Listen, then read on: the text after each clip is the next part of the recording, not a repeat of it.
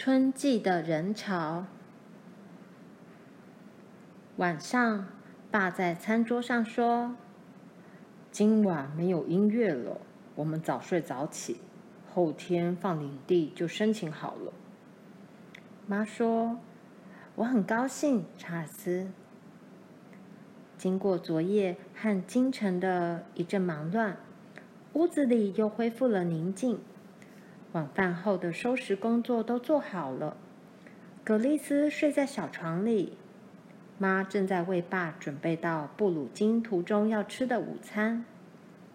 玛丽说：“吃东西了，他们的马已经精疲力竭了。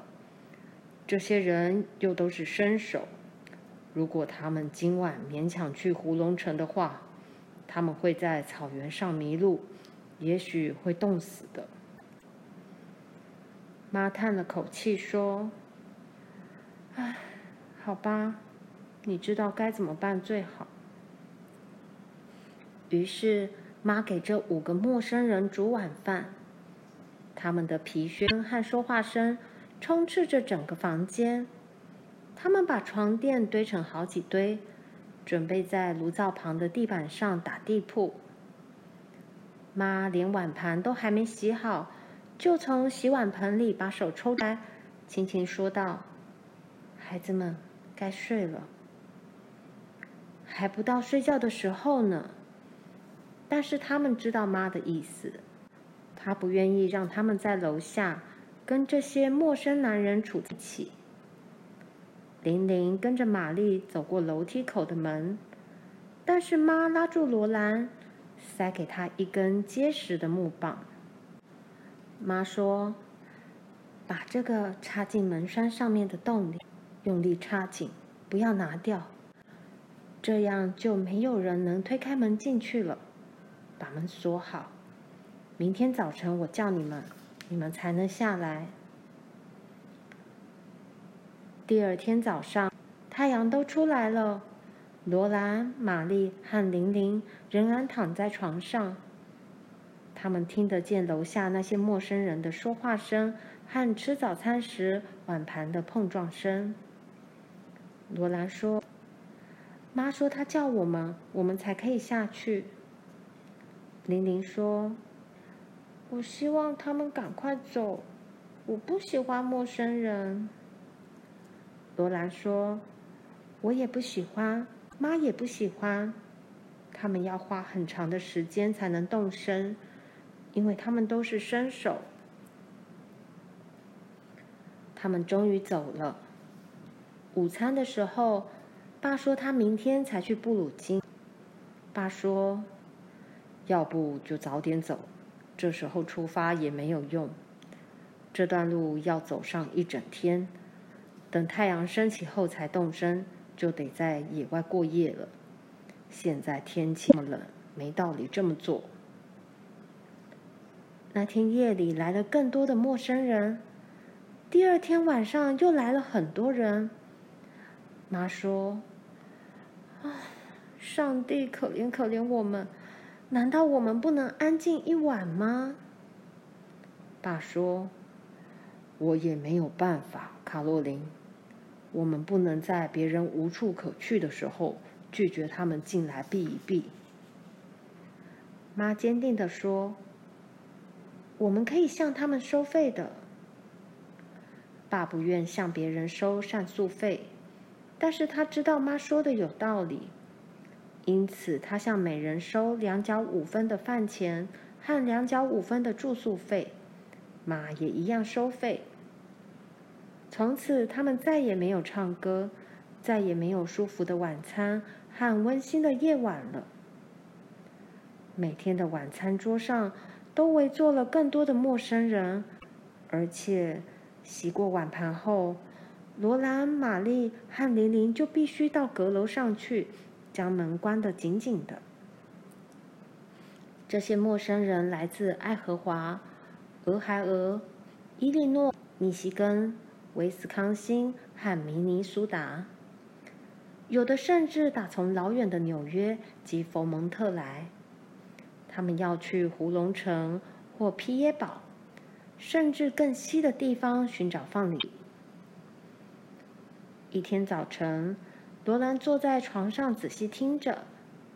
他说：“嗯，爸到哪儿去了？我没有听到爸的声音。那是波斯特先生说话。”玛丽猜到，也许他去申请放领地了。当那满载着人的篷车终于向西驶去时，妈叫他们下楼。他说：“爸在太阳出来前就动身了。”他说：“他不想把我们扔在这股人潮里独自离开，但是他非这么做不可。如果他不快一点的话，别人就会先得到那块土地。我们一点也没想到，三月才刚刚开始，人们竟会像这样涌来。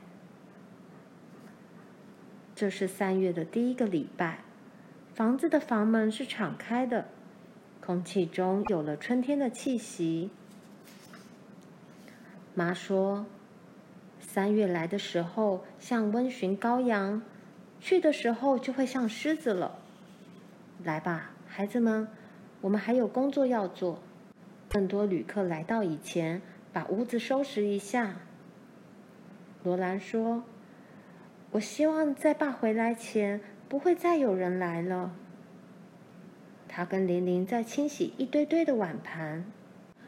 也许没有人来，玲玲希望如此。妈说：“爸不在家的时候，波斯特先生会照料一切。爸已经请波斯特先生和太太住在这里，他们睡在房，我跟葛丽丝住到你们楼上的房间。”波斯特太太过来帮忙。那天，他们把整个屋子清扫一遍，而且移动了所有的床铺。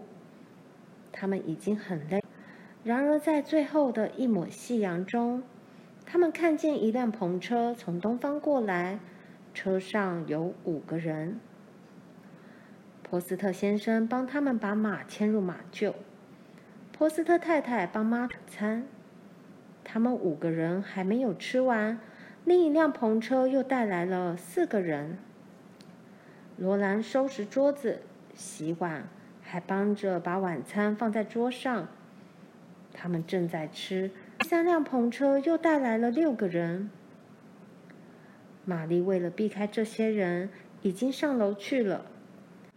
玲玲关上门，在卧房里唱歌，哄格丽丝睡觉。罗兰继续收拾桌子、碗盘。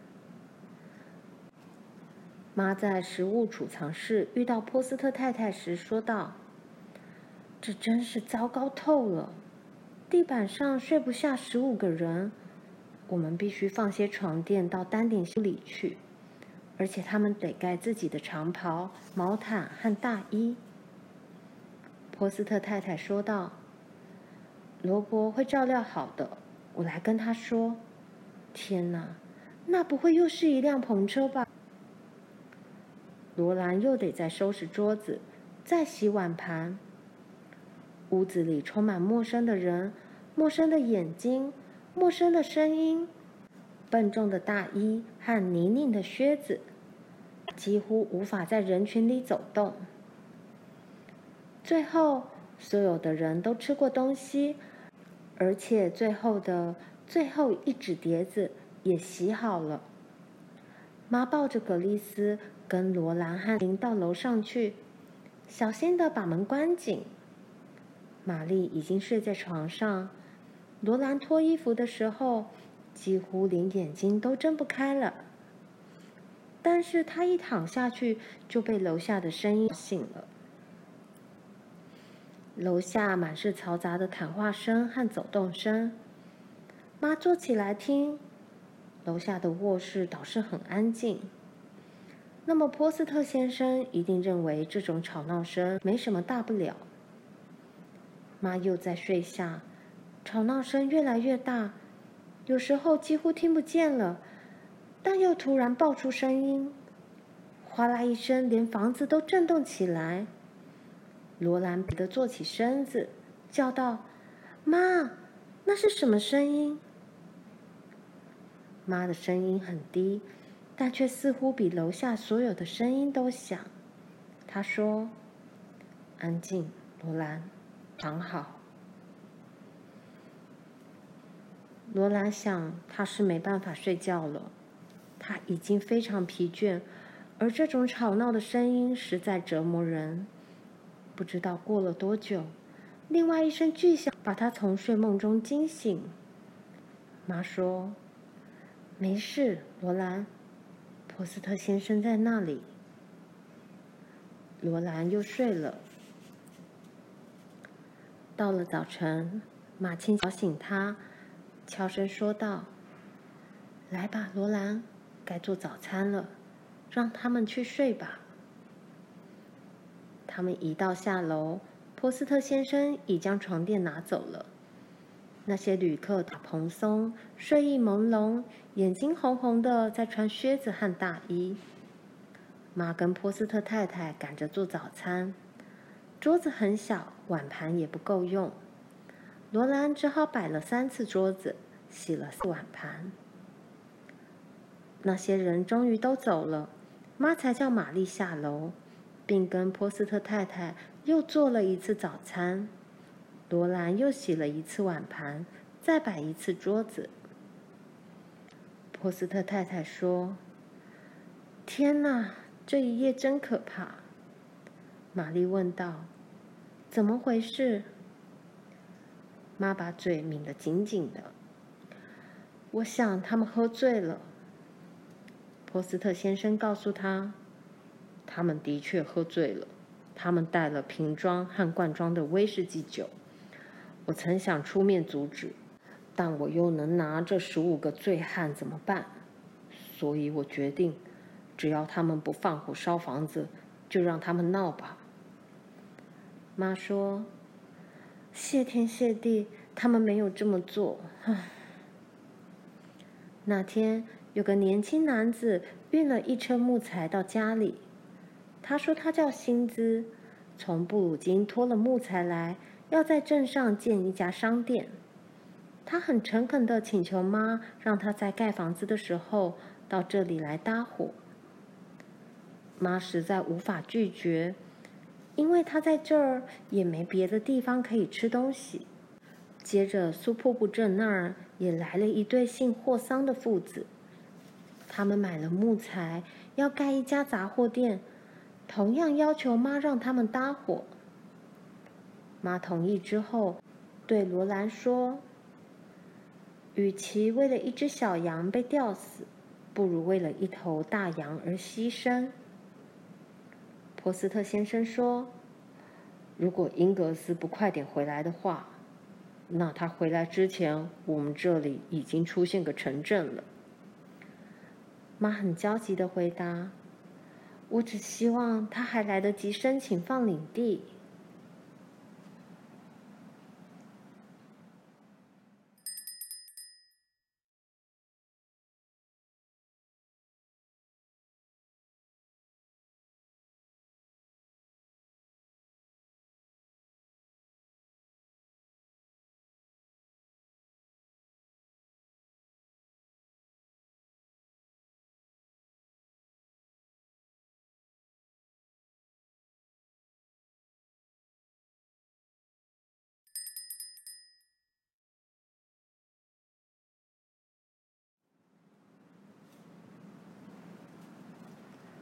春季的人潮。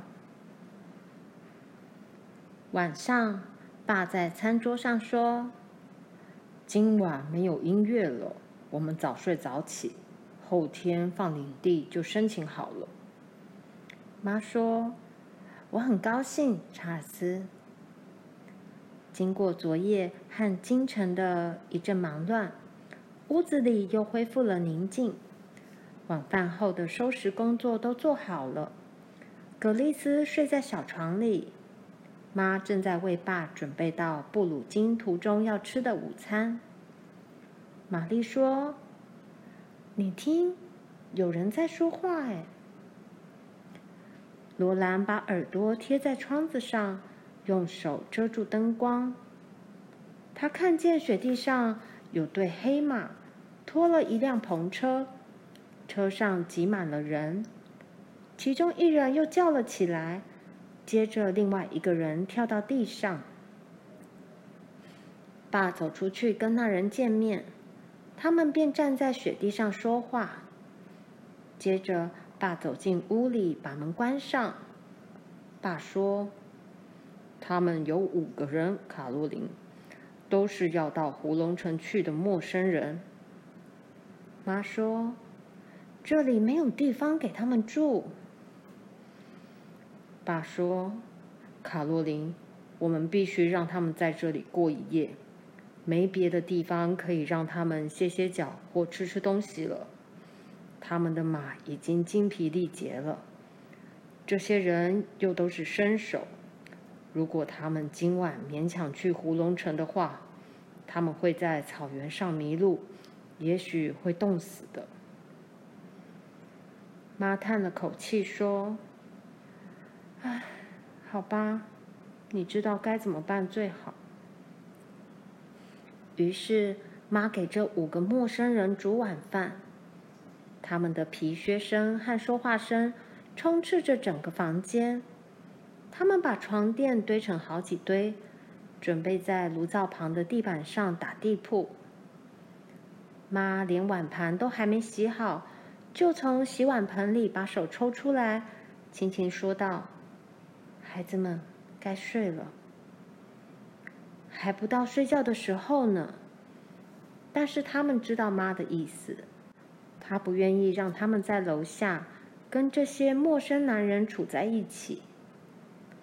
玲玲跟着玛丽走过楼梯口的门，但是妈拉住罗兰。塞给她一根结实的木棒。妈说：“把这个插进门栓上面的洞里，用力插紧，不要拿掉，这样就没有人能推开门进去了。把门锁好，明天早晨我叫你们，你们才能下来。”第二天早上，太阳都出来了。罗兰、玛丽和玲玲仍然躺在床上。他们听得见楼下那些陌生人的说话声和吃早餐时碗盘的碰撞声。罗兰说：“妈说她叫我们，我们才可以下去。”玲玲说：“我希望他们赶快走，我不喜欢陌生人。”罗兰说。我也不喜欢，妈也不喜欢。他们要花很长的时间才能动身，因为他们都是生手。他们终于走了。午餐的时候，爸说他明天才去布鲁金。爸说，要不就早点走，这时候出发也没有用。这段路要走上一整天。等太阳升起后才动身，就得在野外过夜了。现在天气这么冷，没道理这么做。那天夜里来了更多的陌生人，第二天晚上又来了很多人。妈说：“啊，上帝可怜可怜我们，难道我们不能安静一晚吗？”爸说。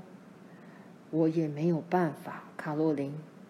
我们不能在别人无处可去的时候拒绝他们进来避一避。妈坚定地说：“我们可以向他们收费的。”爸不愿向别人收膳宿费，但是他知道妈说的有道理，因此他向每人收两角五分的饭钱和两角五分的住宿费。妈也一样收费。从此，他们再也没有唱歌，再也没有舒服的晚餐和温馨的夜晚了。每天的晚餐桌上都围坐了更多的陌生人，而且洗过碗盘后，罗兰、玛丽和玲玲就必须到阁楼上去，将门关得紧紧的。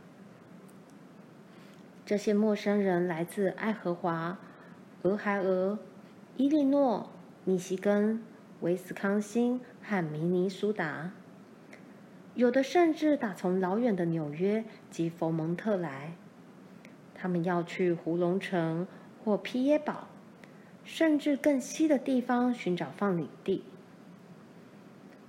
一天早晨，罗兰坐在床上仔细听着。他说：“嗯，爸到哪儿去了？我没有听到爸的声音。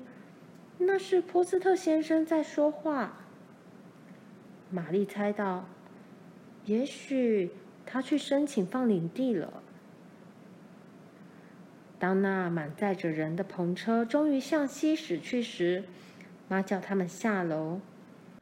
她说：“爸在太阳出来前就动身了。”他说：“他不想把我们扔在这股人潮里独自离开，但是他非这么做不可。如果他不快一点的话，别人就会先得到那块放领地。我们一点也没想到，三月才刚刚开始，人们竟会像这样涌来。这是三月的第一个礼拜，房子的房门是敞开的。”空气中已经有了春天的气息。妈说：“三月来的时候像温驯羔羊，去的时候就会像狮子了。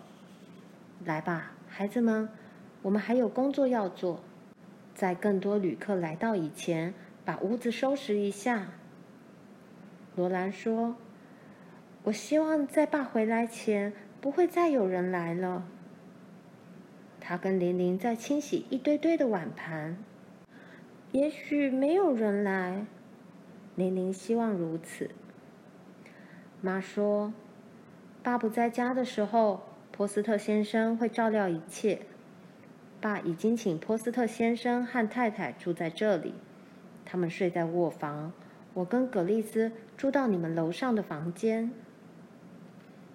波斯特太太过来帮忙。”那天，他们把整个屋子清扫一遍，而且移动了所有的床铺。他们已经很累了。然而，在最后的一抹夕阳中，他们看见一辆篷车从东方过来，车上有五个人。波斯特先生帮他们把马牵入马厩，波斯特太太帮妈做晚餐。他们五个人还没有吃完。另一辆篷车又带来了四个人。罗兰收拾桌子、洗碗，还帮着把晚餐放在桌上。他们正在吃。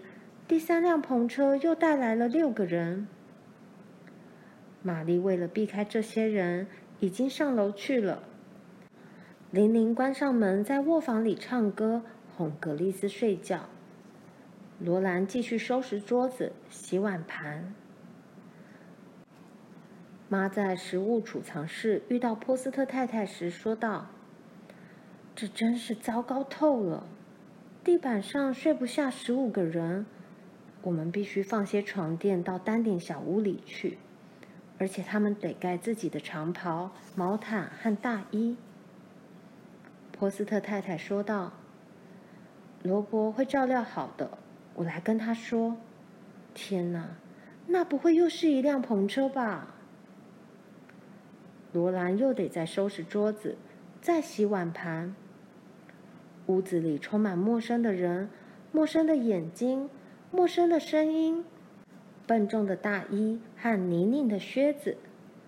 他几乎无法在人群里走动。最后，所有的人都吃过东西，而且最后的最后一只碟子也洗好了。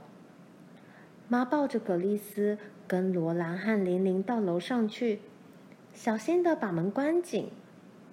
玛丽已经睡在床上。罗兰脱衣服的时候，几乎连眼睛都睁不开了。但是她一躺下去，就被楼下的声音吵醒了。楼下满是嘈杂的谈话声和走动声。妈坐起来听，楼下的卧室倒是很安静。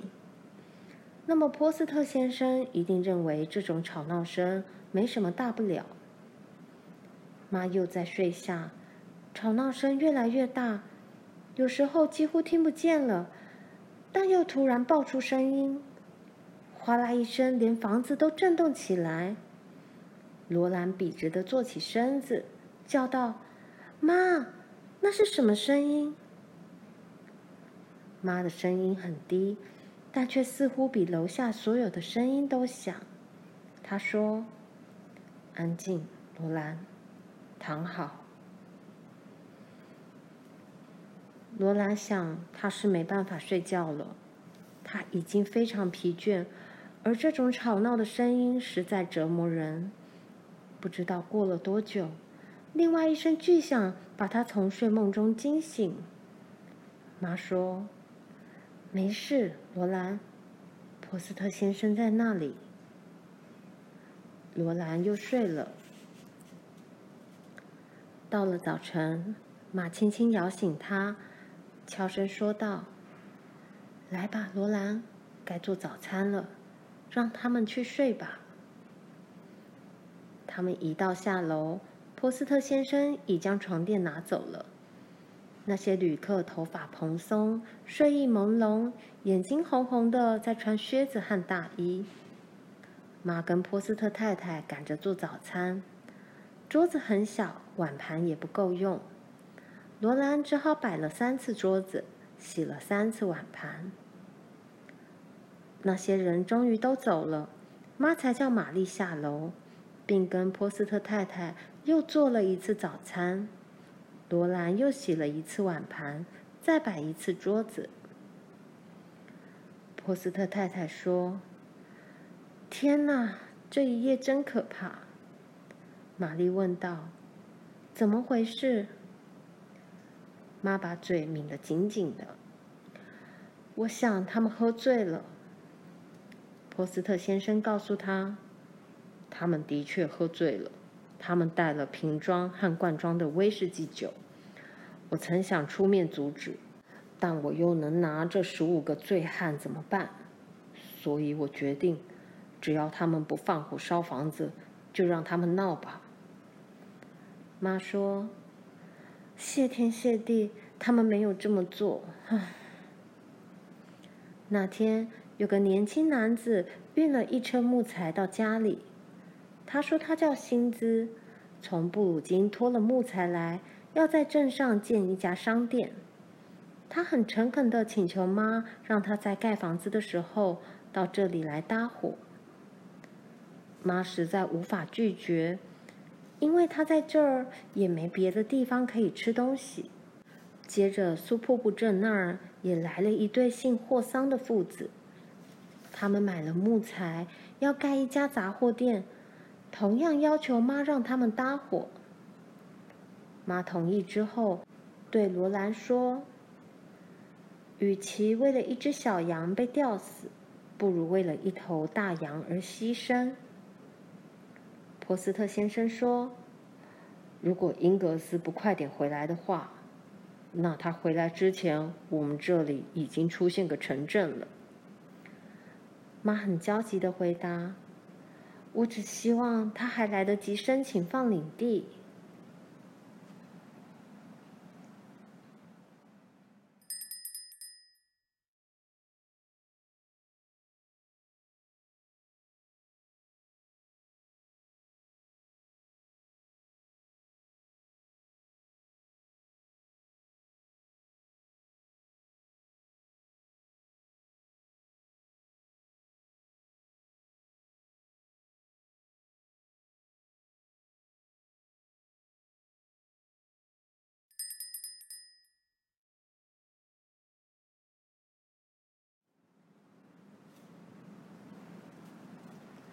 春季的人潮。晚上，爸在餐桌上说：“今晚没有音乐了，我们早睡早起，后天放领地就申请好了。”妈说：“我很高兴，查尔斯。”经过昨夜和今晨的一阵忙乱，屋子里又恢复了宁静。晚饭后的收拾工作都做好了，葛丽丝睡在小床里，妈正在为爸准备到布鲁金途中要吃的午餐。玛丽说：“你听，有人在说话。”哎，罗兰把耳朵贴在窗子上，用手遮住灯光。他看见雪地上有对黑马拖了一辆篷车，车上挤满了人。其中一人又叫了起来，接着另外一个人跳到地上。爸走出去跟那人见面，他们便站在雪地上说话。接着，爸走进屋里，把门关上。爸说：“他们有五个人，卡洛琳，都是要到胡龙城去的陌生人。”妈说：“这里没有地方给他们住。”爸说：“卡洛琳，我们必须让他们在这里过一夜。”没别的地方可以让他们歇歇脚或吃吃东西了。他们的马已经精疲力竭了。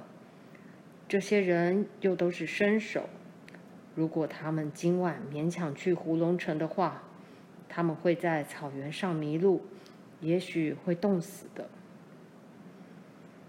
妈叹了口气说：“唉，好吧，你知道该怎么办最好。”于是，妈给这五个陌生人煮晚饭。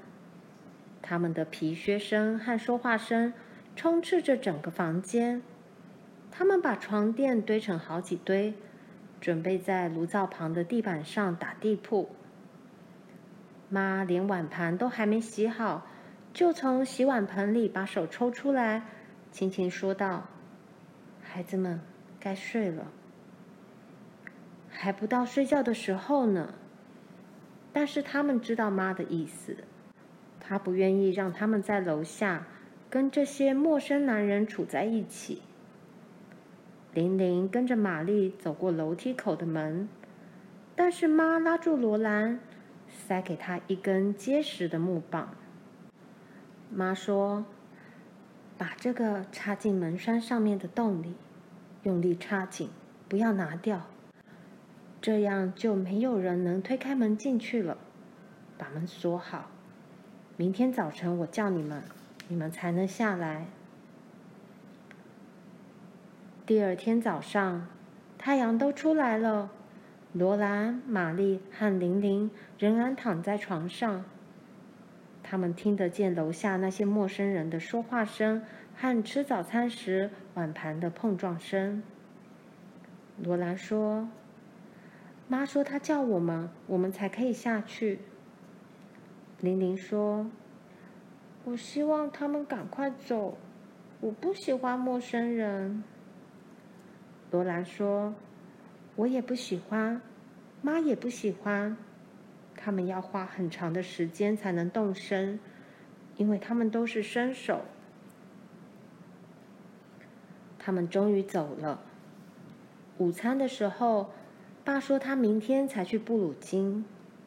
爸说，要不就早点走，这时候出发也没有用。这段路要走上一整天，等太阳升起后才动身，就得在野外过夜了。现在天气这么冷，没道理这么做。那天夜里来了更多的陌生人，第二天晚上又来了很多人。妈说：“啊，上帝可怜可怜我们！难道我们不能安静一晚吗？”爸说：“我也没有办法，卡洛琳。我们不能在别人无处可去的时候拒绝他们进来避一避。”妈坚定地说：“我们可以向他们收费的。”爸不愿向别人收膳宿费。但是他知道妈说的有道理，因此他向每人收两角五分的饭钱和两角五分的住宿费，妈也一样收费。从此，他们再也没有唱歌，再也没有舒服的晚餐和温馨的夜晚了。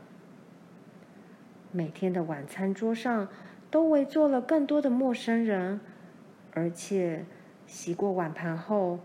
罗兰、玛丽和玲玲就必须到阁楼上去，将门关得紧紧的。这些陌生人来自爱荷华、俄亥俄、伊利诺、密西根、威斯康星和明尼苏达，有的甚至打从老远的纽约及佛蒙特来。他们要去胡龙城或皮耶堡，甚至更西的地方寻找放领地。一天早晨，罗兰坐在床上仔细听着。他说：“嗯，爸到哪儿去了？我没有听到爸的声音。那是波斯特先生在说话。”玛丽猜到，也许他去申请放领地了。当那满载着人的篷车终于向西驶去时，妈叫他们下楼。他说：“爸在太阳出来前就动身了。”他说：“他不想把我们扔在这股人潮里独自离开，但是他非这么做不可。如果他不快一点的话，别人就会先得到那块放领地。我们一点也没想到，三月才刚刚开始，人们竟会像这样涌来。这是三月的第一个礼拜。”房子的房门是敞开的，空气中已经有了春天的气息。妈说：“三月来的时候像温驯羔羊，去的时候就会像狮子了。”来吧，孩子们，我们还有工作要做，在更多旅客来到以前，把屋子收拾一下。罗兰说：“我希望在爸回来前。”不会再有人来了。他跟玲玲在清洗一堆堆的碗盘。也许没有人来，玲玲希望如此。妈说：“爸不在家的时候，波斯特先生会照料一切。爸已经请波斯特先生和太太住在这里，他们睡在卧房。我跟葛丽丝住到你们楼上的房间。”波斯特太太过来帮忙。那天，他们把整个屋子清扫一遍，而且移动了所有的床铺。他们已经很累了。然而，在最后的一抹夕阳中，他们看见一辆篷车从东方过来，车上有五个人。波斯特先生帮他们把马牵入马厩，波斯特太太帮妈做晚餐。他们五个人还没有吃完，另一辆篷车又带来了四个人。罗兰收拾桌子、洗碗，还帮着把晚餐放在桌上。他们正在吃，第三辆篷车又带来了六个人。玛丽为了避开这些人，已经上楼去了。玲玲关上门，在卧房里唱歌，哄格丽丝睡觉。罗兰继续收拾桌子、洗碗盘。妈在食物储藏室遇到波斯特太太时说道：“这真是糟糕透了，地板上睡不下十五个人，我们必须放些床垫到单顶小屋里去，而且他们得盖自己的长袍、毛毯和大衣。”波斯特太太说道：“罗伯会照料好的。”我来跟他说：“天哪，那不会又是一辆篷车吧？”罗兰又得再收拾桌子，再洗碗盘。屋子里充满陌生的人、陌生的眼睛、陌生的声音、笨重的大衣和泥泞的靴子。他几乎无法在人群里走动。最后，所有的人都吃过东西。而且最后的最后一纸碟子也洗好了。妈抱着葛丽丝跟罗兰和玲玲到楼上去，小心的把门关紧。玛丽已经睡在床上。罗兰脱衣服的时候，几乎连眼睛都睁不开了。但是她一躺下去，就被楼下的声音吵醒了。楼下满是嘈杂的谈话声和走动声。妈坐起来听，楼下的卧室倒是很安静。那么波斯特先生一定认为这种吵闹声没什么大不了。妈又在睡下，吵闹声越来越大，有时候几乎听不见了，但又突然爆出声音，哗啦一声，连房子都震动起来。罗兰笔直地坐起身子，叫道：“妈，那是什么声音？”妈的声音很低。但却似乎比楼下所有的声音都响。她说：“安静，罗兰，躺好。”罗兰想，他是没办法睡觉了。他已经非常疲倦，而这种吵闹的声音实在折磨人。不知道过了多久，另外一声巨响把他从睡梦中惊醒。妈说。没事，罗兰，波斯特先生在那里。罗兰又睡了。到了早晨，马轻轻摇醒他，悄声说道：“来吧，罗兰，该做早餐了，让他们去睡吧。”他们一到下楼，波斯特先生已将床垫拿走了。那些旅客头发蓬松，睡意朦胧，眼睛红红的，在穿靴子和大衣。妈跟波斯特太太赶着做早餐，桌子很小，碗盘也不够用。罗兰只好摆了三次桌子，洗了三次碗盘。